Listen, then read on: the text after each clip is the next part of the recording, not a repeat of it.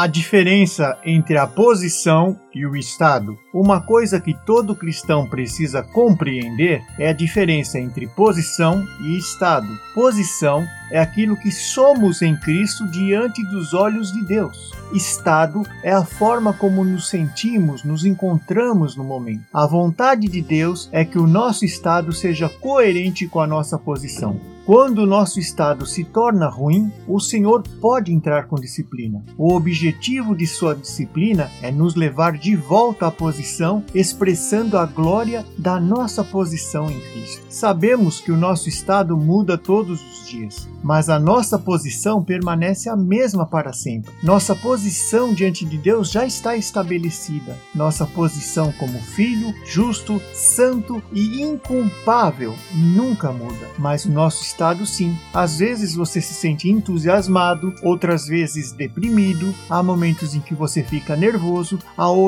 em que está de bom humor e cheio de alegria. Há dias em que você está generoso, outros em que quer guardar tudo para si, há dias de muita alegria e outros de imensa tristeza. Como você percebe, o seu estado é inconstante, mas a sua posição diante de Deus é permanente e eterna. Sempre se avalie com base na sua posição, nunca com base no seu estado momentâneo. Nunca avalie a sua posição com base em seu estado, mas sempre julgue o seu estado com base na sua posição. É normal pensarmos: hoje de manhã tive impulsos ruins e quase agredi uma pessoa. Agora Deus não tem uma opinião muito boa a meu respeito. Eu me deixei levar por aquela tentação. Agora Deus não tem uma opinião positiva a meu respeito. Como posso me apresentar diante dele? Como posso servi-lo agora? Essa é uma situação muito comum. Permitimos que nosso estado afete nossa percepção da posição.